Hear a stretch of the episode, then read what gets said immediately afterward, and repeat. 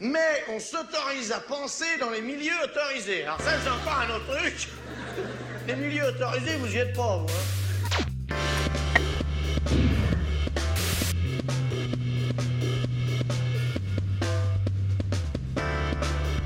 Que fait la police?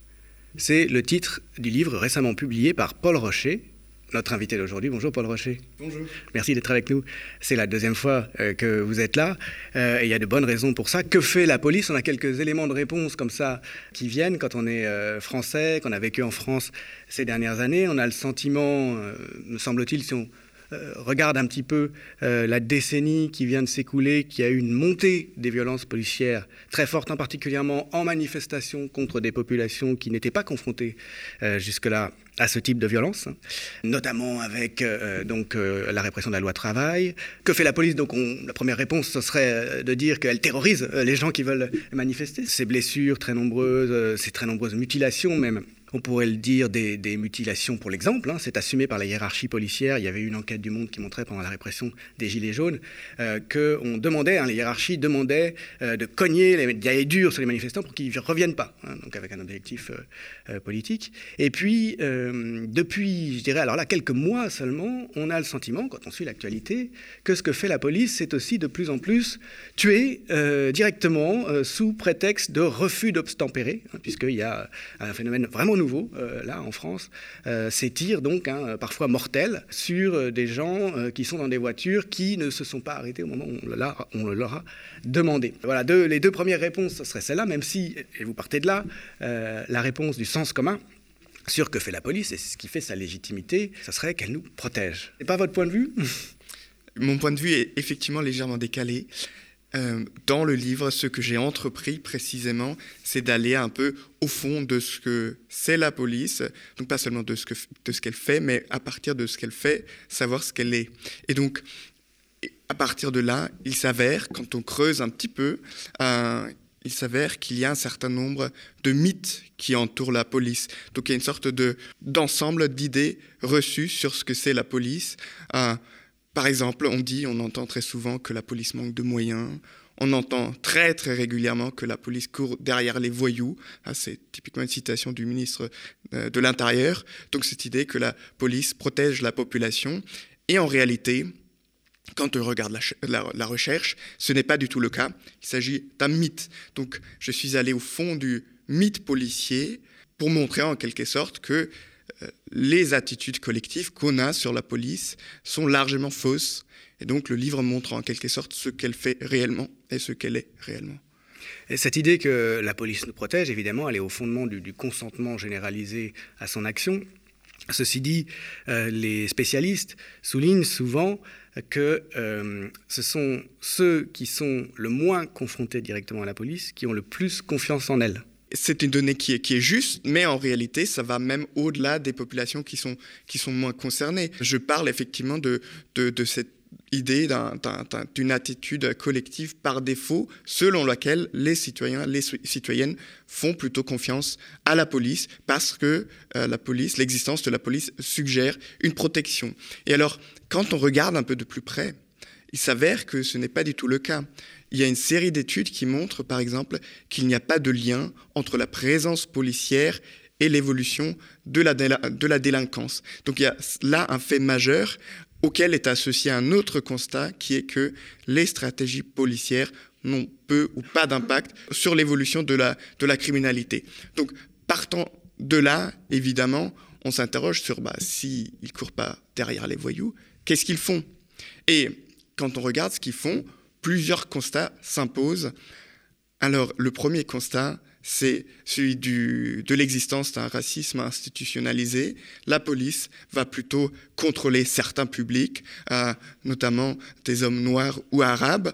La police va aussi, euh, dans une large mesure, faire preuve de sexisme institutionnel. Là aussi, on a une série de données qui montrent typiquement que les policiers sont quatre fois plus violents vis-à-vis de leurs femmes ou de leurs enfants que la population générale. Et à nouveau, l'explication de ce fait réside dans l'institution policière elle-même, puisque elle attire des profils autoritaires et qu'en plus, les policiers, comme le dit une chercheuse américaine, sont des agresseurs habiles. Ils savent détourner leurs ressources professionnelles euh, pour se protéger. Donc ils vont dire non mais de toute façon hein, ta plainte elle, va attirer sur mon, bureau, le chef me protège, ou alors des collègues qui disent non mais vous n'allez pas lui briser la carrière. Donc voilà un peu un aperçu de, de ce que fait la police. Là-dessus, si je puis me permettre, il y a, un point euh, euh, que vous évoquiez pas à l'instant, mais que les chercheurs ont souligné, c'est pas seulement que la police attire euh, des profils euh, psychologiques, euh, disons, brutaux, violents, c'est aussi que, comme l'a dit, je crois, Didier Fassin, si on n'est pas d'extrême droite quand on rentre dans la police, en général on ne l'est pas, on le devient une fois qu'on y est. C'est-à-dire qu'il y a une logique interne de l'institution qui transforme les individus. Ce qui renvoie à votre réflexion générale de fonction structurelle, disons, que fait la police structurellement, profondément, relativement à l'ordre politique. Ce qu'on entend régulièrement dans le débat public, c'est que si jamais il y a des violences ou des déviances policières, ce seraient des, brebis galeuses, des individus isolés. Euh, sauf que quand on creuse un petit peu, euh, on tombe justement sur la question de l'institutionnalisation des déviances. Et qu'est-ce que ça veut dire une déviance institutionnalisée, un racisme institutionnel? Ça veut dire simplement que les policiers, quand ils commencent leur carrière, quand ils commencent la formation, quand ils se trouvent dans l'institution, eh ben, ils s'imprègnent de la vision que l'institution leur transmet du travail normal de policier. Et donc, c'est en quelque sorte des déviances qui ne sont pas nécessairement intentionnelles, mais les policiers ont l'impression que pour être bon policier, il faut se comporter de telle ou de telle sorte. Donc ce n'est pas nécessairement euh, intentionnel, mais c'est la réalité. On contrôle plus souvent certains publics que d'autres. Et donc, évidemment, la réponse ou la solution face à ce problème ne peut pas être la formation, puisque l'institution qui donne ces formations elle-même pose problème. Donc c'est un des arguments que je mets très fortement en avant dans Que fait la police, c'est que c'est l'institution en, tant, que telle qui est le problème.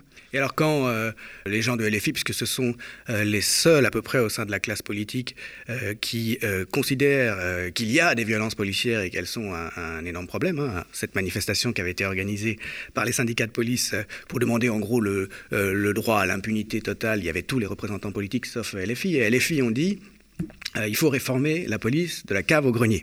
Hein. une fois reconnu cet énorme problème, euh, politique qu'est euh, la police en France, qui est devenue la police euh, politique en France. Pour vous, donc, c'est pas quelque chose de réellement valable, cette, cette approche-là? Alors, partons des, des, constats, partons des faits. Un, un premier fait, c'est qu'il y a une emprise policière totalement inédite sur la société française. Alors comment le démontrer? Tout simplement en allant chercher les chiffres sur le financement de la police. Les dépenses publiques que l'État dédie aux services de police depuis 30 ans sont en augmentation continue, plus 35%, euh, et, par conséquent, la part des dépenses publiques dédiées à la police a très fortement augmenté. Alors qu'elle baisse dans euh, tous les autres services publics, en gros. Bah, c'est un peu la particularité de la police, c'est qu'elle est largement épargnée de l'austérité. Et, même, il y a, un profond de cause à effet peut-être entre ces deux tendances divergentes. Euh. Alors, bah, il y a un autre constat qui est intéressant, c'est donc on a une, une, emprise policière totalement inédite. Ensuite, on a un deuxième élément qui est que en France, la délinquance, elle stagne, voire elle baisse. Alors certains pourraient dire non mais c'est parce qu'on a plus de policiers qu'il y a moins de délinquance. Sauf que corrélation n'est pas causalité. Et en l'occurrence, on sait très bien et les études le démontrent, qu'il n'y a pas de lien entre présence policière et déviance. Donc, que fait cette police qui a été l'enfant chéri des gouvernements successifs euh, Qu'est-ce qu'elle fait maintenant qu'elle est beaucoup plus nombreuse euh, bah, En réalité, elle participe à, la réorganisation autoritaire de la vie quotidienne. Donc, les rencontres avec les policiers euh, sont beaucoup plus fréquentes pour la population et surtout pour certains types de la population.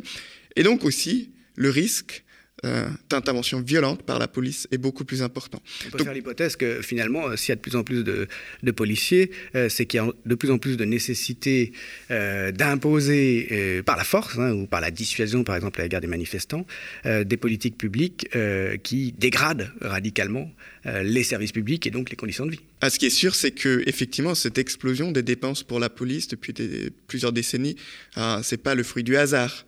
C'est effectivement un choix très conscient de la part des gouvernements qui ont aussi en commun au-delà des couleurs spécifiques des uns et des autres, de, mener, de mener des politiques d'austérité, de réduire le service public, de réduire aussi les, droits des travailleurs. En tout cas, on a des politiques néolibérales classiques de redistribution des richesses à l'envers. Et évidemment, la population est de moins en moins encline à consentir à un tel ordre. Donc là, la présence policière, elle est indispensable. Et alors, est-ce que cette police-là, qui est maintenant a beaucoup plus de pouvoir aussi parce que elle est en quelque sorte beaucoup mieux dotée, beaucoup plus nombreuse. Est-ce que cette police-là, on peut la réformer? Euh, La question, elle est, intéressante, mais encore faut-il savoir ce qu'on souhaite exactement réformer. Est-ce que réformer, ça veut dire donner des formations plus longues aux policiers?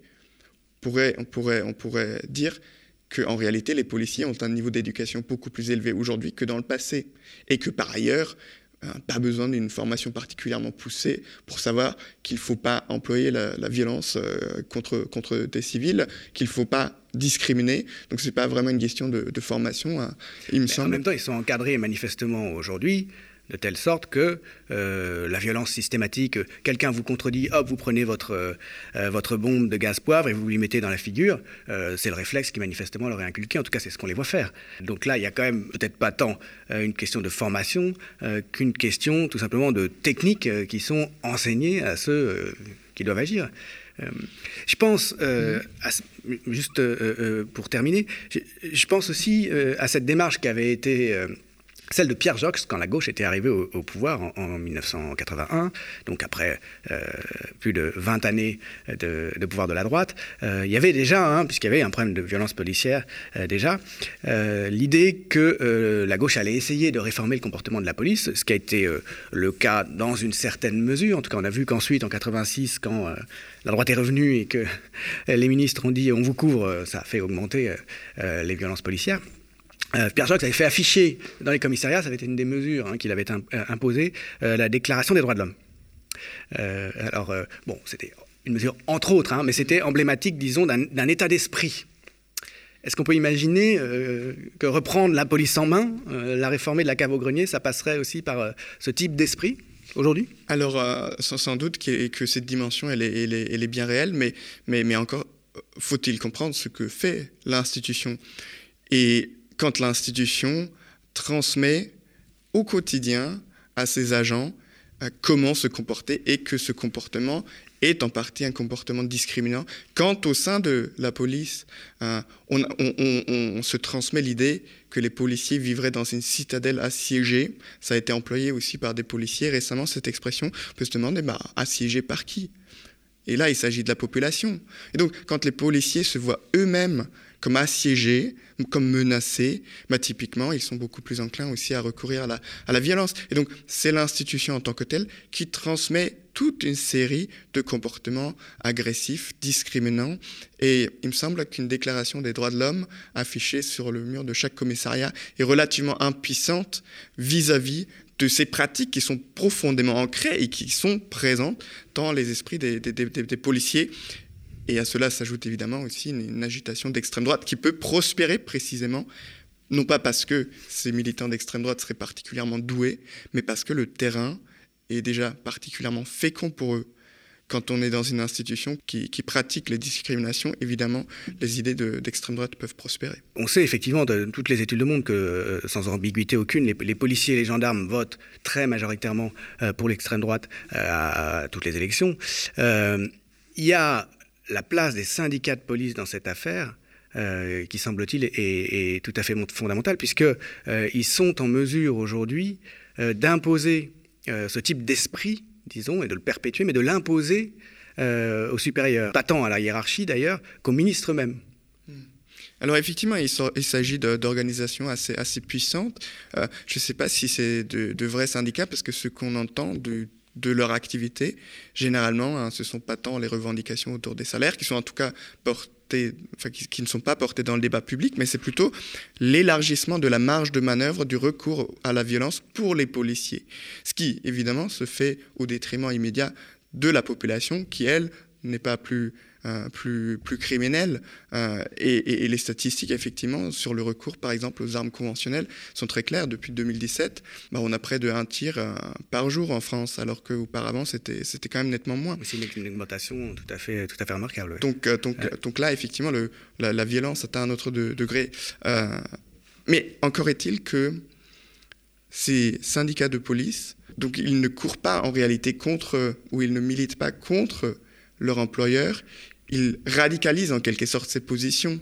Ils sont toujours un peu plus à l'avant-garde que l'État lui-même qui ensuite essaie de rattraper par, des lois. Mais, encore, faut-il bien comprendre que si ces syndicats hein, réussissent très bien avec leurs revendications autoritaires, c'est parce que, à nouveau, c'est un peu comme pour l'extrême droite, l'institution en tant que telle eh ben, est composée déjà d'individus qui, euh, tout au long de leur carrière professionnelle, reçoivent l'idée que c'est par l'autorité qu'ils font intervenir et que d'ailleurs, peut même commencer un peu plus tôt. Celles et ceux qui décident de devenir policiers, c'est pas un échantillon représentatif de la population. Ce sont des gens qui ont déjà pour une majorité un goût pour la violence, qui ensuite se renforcent au cours de la socialisation professionnelle. Donc les syndicats peuvent se développer sur, euh, sur, sur, sur ce terreau-là. Mais on constate que les, ministres de tutelle euh, sont euh, tout à fait soucieux de, ne pas trop fâcher, de, toujours préserver les syndicats, de faire droit au moins en partie à leurs revendications. Il n'y a jamais de, remise en cause de leur part. Hein, de, la part des ministres, des violences policières. il y a même eu très longtemps et continue à y avoir un déni. Hein. En fait, euh, on est allé jusqu'à évoquer la possibilité d'interdire de filmer, hein, euh, toujours avec le, la même, euh, le même objectif, hein, disons de couvrir en quelque sorte. pourquoi est-ce que les, pourquoi est-ce que les ministres, pourquoi est-ce que les gouvernements dénient le problème et, et, vont dans le sens des syndicats de police? Ce qui est intéressant, c'est que pendant longtemps, effectivement, les gouvernements ont carrément nié l'existence de violences policières. Ensuite, ils ont dû euh, rétro-pédaler un petit peu parce que effectivement les preuves étaient tellement nombreuses, les vidéos étaient tellement nombreuses qu'on ne pouvait plus le nier. Et à partir de là, l'État a pris une direction argumentative un peu différente. Il disait non mais comme il y a du racisme dans la société, ben, les policiers, ils sont un reflet de la, société, ils ne seraient, pas mieux ni, ni, pire. Sauf que, précisément, la recherche nous montre qu'ils sont euh, plus racistes que le reste de la population. Euh, et D'ailleurs, il n'est pas du tout satisfaisant du point de vue de l'état de droit de considérer que les policiers sont aussi racistes que, ou aussi violents que le reste de la population, parce qu'en fait l'État, du moment où il se base sur, euh, sur l'idée d'égalité, de liberté, bah, les policiers doivent être totalement euh, en dehors de toute... Euh, moins, voilà. logiquement.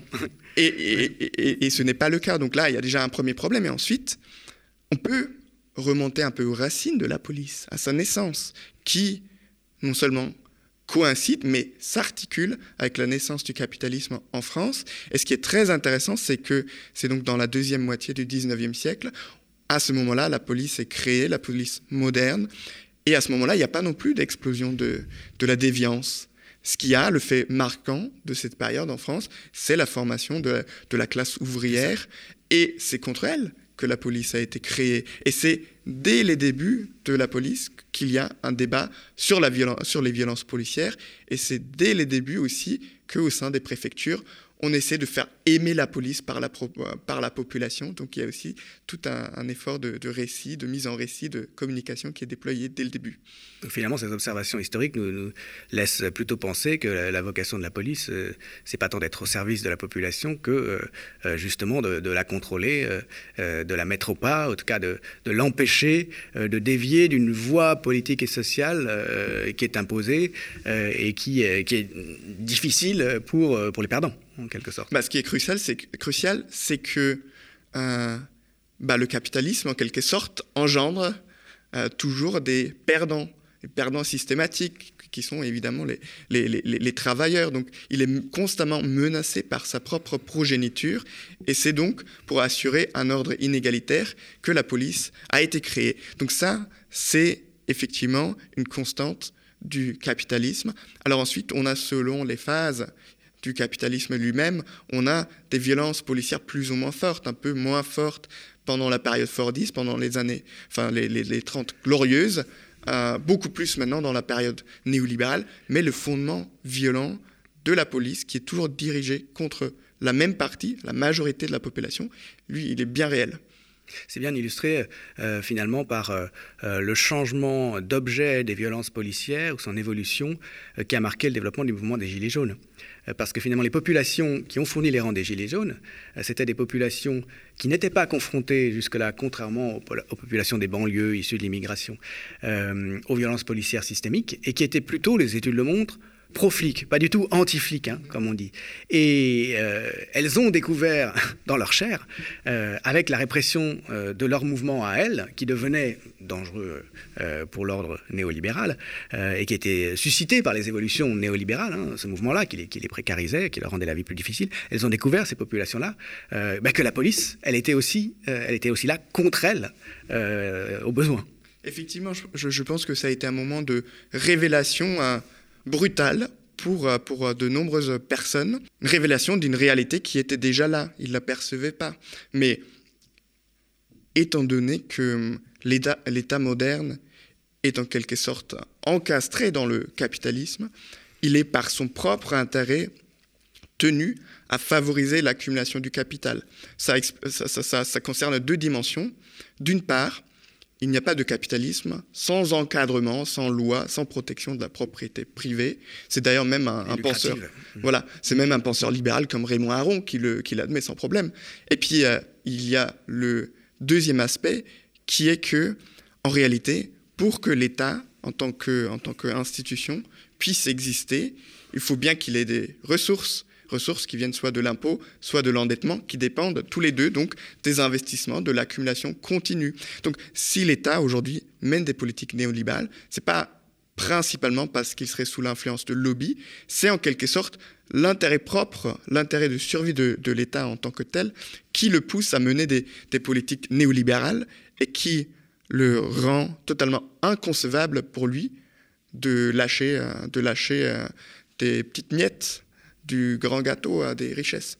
Ces gilets jaunes qui venaient de milieux qui avaient plutôt des, a priori euh, positifs euh, sur la police, ils ont dû être euh, peut-être pour certains assez surpris que l'idéal de fraternisation auquel rêvent parfois les, manifestants avec les forces de l'ordre, hein, on pense souvent que c'est au moment où les forces de l'ordre se retournent finalement face à un mouvement politique que les choses basculent.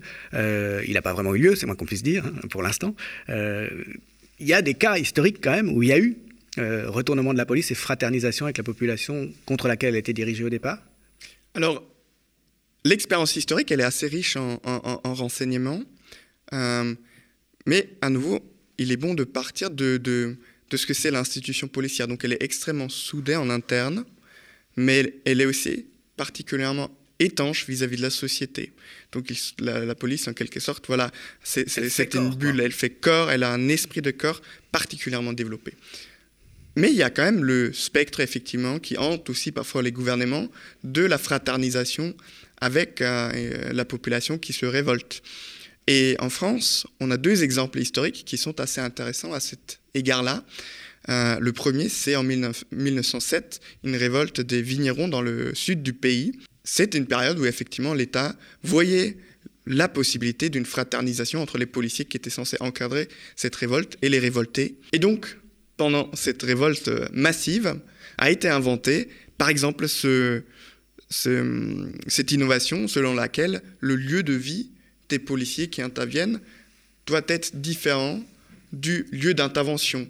Donc en quelque sorte, on veut s'assurer qu'il y a qu'il y ait le moins de contact possible entre la population locale et les policiers. Ils vont pas se retrouver à devoir taper sur leurs copains euh, dans les manifs, voilà. quoi. Exactement. Pour en quelque sorte face, pour dépersonnaliser les relations et pour en quelque sorte rendre la répression plus plus plus euh, plus efficace. C'est logique. Et puis il y a un deuxième moment assez intéressant, c'est la, la, vague des grèves en 1947. Euh, à l'initiative notamment de, la CGT. Euh, et on, est dans un contexte particulier, celui de l'après-guerre, celui de la, résistance, euh, où beaucoup de résistants, évidemment, étaient, étaient communistes et qui bah, représentaient une menace pour l'ordre établi, parce que des communistes armés, ça a l'air un peu dangereux. Et donc, une partie de ces communistes armés ont été intégrés dans les CRS, mais toujours regardés aussi avec une certaine méfiance par l'État. Et donc, Quand une grève est annoncée en 1947, euh, notamment euh, dans le sud du pays, ben, ça flippe un peu au, sein du ministère de l'Intérieur. Qu'est-ce que vont faire ces, CRS prétendument communistes, parce qu'on ne le sait pas avec certitude pour une bonne partie d'entre eux? Et ce que fait, ce que décide l'État, c'est que même avant que la grève commence, il envoie les deux compagnies qui étaient soupçonnées, il les envoie dans les Pyrénées et dissout les compagnies. Donc, il faut bien garder à l'esprit plusieurs choses là. L'État n'est pas sûr de, la vision politique communiste de toutes les personnes dont la compagnie a été dissoute. Donc parfois, ça repose seulement sur du soupçon, même s'il y avait effectivement des communistes parmi ces personnes. Et ensuite, l'État n'a même pas pris le risque de laisser intervenir ces CRS. Il les a envoyés d'ailleurs, enfin, il les a envoyés dans un premier temps totalement ailleurs, dans, dans les Pyrénées, bon, où il n'y a pas de mobilisation. Et ensuite, ces gens ont été désarmés et leurs compagnies ont été dissoutes. Donc, en quelque sorte, l'État est particulièrement vigilant sur ce point-là et étouffe hein, dès le début toute possibilité de, fraternisation. Et depuis, il n'y a pas eu de spectre de fraternisation. Hein, hein. donc voilà, ça semble être assez efficace. Donc étanchéité vis-à-vis de la population, c'est très important. Alors votre livre fait un, état des lieux et une analyse systémique de, l'emprise policière, de, ses causes profondes, euh, historiques euh, et, structurelles actuelles en relation avec, euh, l'état du, capitalisme. Euh, mais il évoque aussi, et c'est le sous-titre de, ce livre que je n'ai pas mentionné, le titre c'est Que fait la police, mais le sous-titre c'est Et comment s'en passer euh, Et c'est donc que vous abordez justement euh, la question d'un monde sans police, ou en tout cas sans la police telle qu'on la, connaît nous aujourd'hui. Est-ce qu'une société peut s'imaginer donc sans cette structure-là, sans cette structure policière? Pour répondre à cette question, juste un petit rappel sur ce que c'est la police. Donc c'est une institution publique distincte vis-à-vis, euh, distincte de la société, euh, composée de, professionnels avec une formation, une spécialisation, euh, et qui produit, à travers ces caractéristiques-là, toute une série de, de, problèmes qui lui sont propres. Typiquement, si vous comptez faire carrière dans la police, mieux vaut ne pas ouvrir la bouche quand il y a des déviances. Donc on est incité à couvrir, par exemple.